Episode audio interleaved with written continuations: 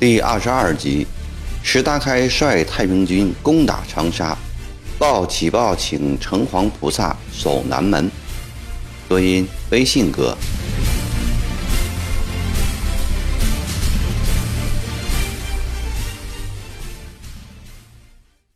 咸丰二年二月，从永昌突围出来的太平军将士，在天王洪秀全上到小天堂。犯一概同打江山功勋亲臣，大则封丞相、检点、指挥、将军、侍卫；至小以军师职，累代世袭。龙豪脚带在天朝的昭令鼓舞下，北上荔浦、阳朔、桂林、兴安，从泉州出广西境，一路惊天动地地杀进湖南。两个多月时间里。相继攻克永州、道州、江华、永明、宁远、蓝山、嘉禾、贵阳州、郴州等府州县，驻守在永州堵防的湖南提督于万清，在太平军未到之前便弃城逃命。道州知府王奎一、永明知县常连也仓皇出逃。江华知县刘兴恒训导欧阳高，贵阳州知州李启昭被活捉杀头。巨大变动震动湖南全省，也震动了朝廷。咸丰帝急令钦差大臣、大学士塞尚阿、钦差大臣原广西提督向荣火速追击。待到太平军攻下郴州后，塞尚阿才赶到永州。而向荣与塞尚阿意见不合，称病居桂林，按兵不动。湖广总督程玉彩则奉命进驻衡州，朝廷又调广东高州镇总兵福兴带兵三千协助程玉彩。为了要福兴卖命，又赶紧提拔他为广西提督。清廷料定太平军会从衡州北上。准备在衡州与郴州一带采取南北夹攻的战术，将太平军消灭在湖南。天王洪秀全、东王杨秀清洞察清廷阴谋，改道走永兴、安仁、蔡陵、攸县一路。七月底的一个晚上，在攻克李陵后，西王萧朝贵、翼王石达开率领五千先锋队。神不知鬼不觉地一举全歼驻长沙城外二十里的石马铺一千官军。次日清晨，军威凌厉的太平军将士来到长沙城下。仅在太平军来到城前边一顿饭功夫前，城里才得到消息：因丢失数州县被革职、尚未卸任的全行府骆秉章，火速下令紧闭其门。长沙城在明代时曾有九门，由北向东、向南、向西，依次为香春门、新开门、小午门、浏阳门、黄道门、德润门、义部门、朝中门、通货门。清初新开门、通货门堵死，便只剩下七门了。其中香春门俗称北门，黄道门。俗称南门，德润门俗称小西门，义部门俗称大西门，朝中门俗称朝场门。这时，萧朝贵、石达开来到了南门外。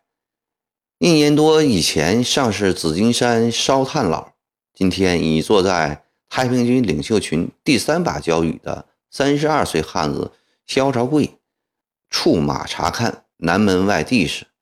见妙高峰拔地而起，林木繁茂，如同一座巨大的营垒扎在南门外，但山上却无一兵一卒。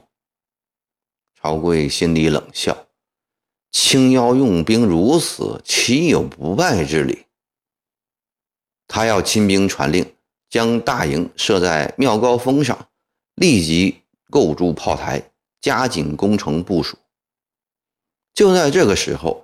位于长沙城北又一村附近的巡抚衙门里，紧急军事会议正在召开。骆秉章虽然被革职，但新巡抚张亮基刚卸下蜀云贵总督的职位，尚奔走在昆明至长沙的路上，他只得照旧管事。骆秉章在官场中沉浮二十年，知道倘若长沙城保不住，那就不只是革职的事儿，而是要杀头的。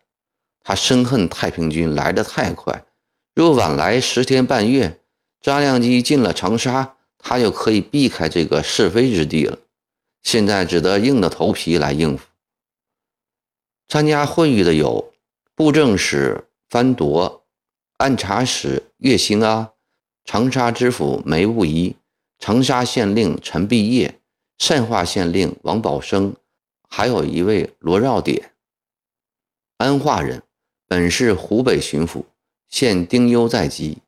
因这几个月事多，罗绕典又是有名的干员，骆秉章便请他到长沙来帮忙。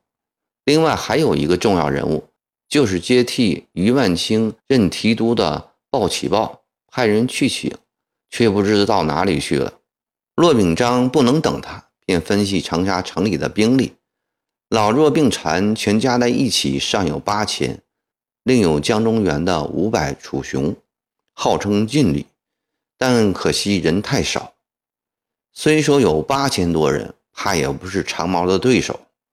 骆秉章忧虑地说：“这段时间，骆秉章被长毛吓虚了胆。”当了二十来年的官，还是第一次遇到大仗。从清晨到现在，惊魂未定。忠诚不必忧郁。说话的是善化知县王宝生，向来以知兵自命。他以为施展才能的机会到了，现在就打开府库，一面发放刀枪，一面发放银钱。犯男子五十岁以下。十五岁以上的，一律编排起来，分成几班，轮流守城。以长沙城居民之多，募三万五万不成问题。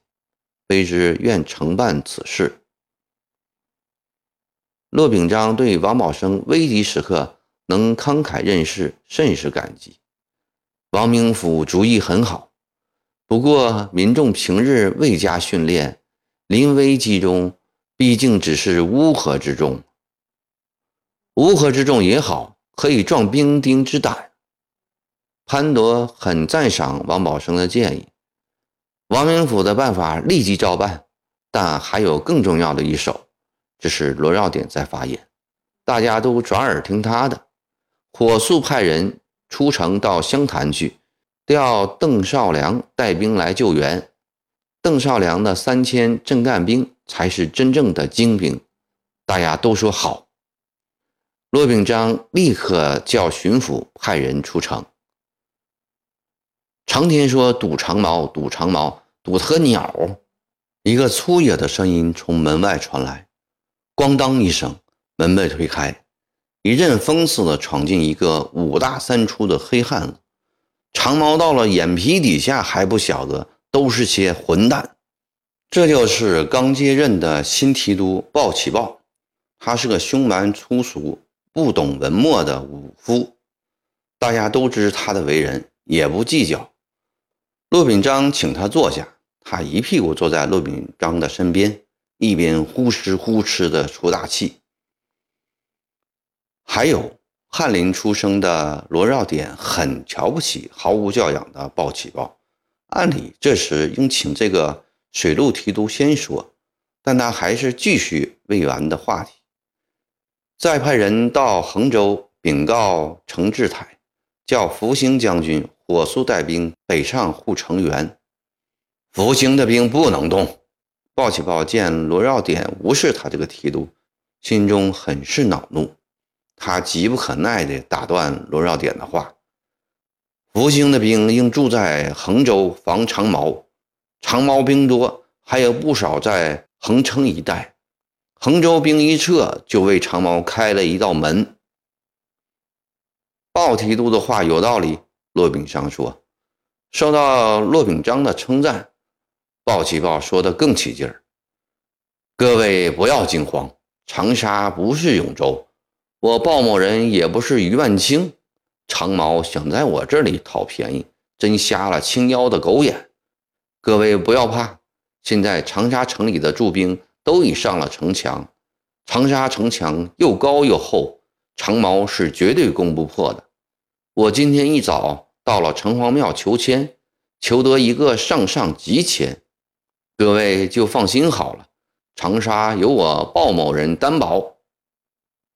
鲍启豹说的吐沫四溅。众人却不敢相信。鲍某人尚有一奇策，早就想好了，现当危急，正可大用。众人不知他肚子里有什么好主意，全都聚精会神地听他讲下去。不知各位知道不？长毛信的是上帝邪教，每临阵作战，总有天父天兄暗中庇护。故一路攻城略地，连连得手。澳门人想：长毛的上帝邪教岂能敌我中华圣教？我早就听说过，长沙长皇菩萨向来灵验，有求必应，法力无边。长毛若攻破长沙，菩萨也要蒙难。他如何会连自身都不顾？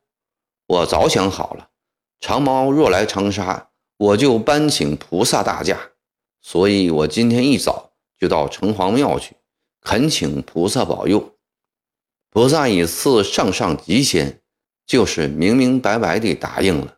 菩萨驾临南门，必可以正驱邪，使上帝失灵，长毛办任。报喜报说的神乎其神，罗耀典等听了冷笑不止，但都不反驳他。一则。他们知道这个鲁莽的提督一贯骄横跋扈，不能得罪。更何况战火已烧到眉毛，正要靠他出力。再者，神道社教自古以来便是愚民的好办法。既然长沙市民都信城隍菩萨，说不定真的把菩萨抬上城门，能给守城军民增强信心，岂不大好？于是大家都点头称是。鲍起豹回到提督衙门，煞有介事地做了布置，又命厨房不送荤菜。当天夜晚也不跟姨太太睡在一起，另铺一张床放在平时攻打牌用的房子里。第二天早起，洗了澡，换了一身干净布衣，带着一百名兵士，燃着香火。来到贾大夫祠旁的城隍庙，吩咐摆上蜡烛供果。抱起抱跪在菩萨泥像面前，口中念道：“弟子抱起抱为使长沙全城百姓免于兵火之灾，特恭请菩萨大驾光临城南，施展法力，消灭长毛。攻城后，弟子将重建庙宇。”再塑金身，令长沙军民常年供奉，香火不绝。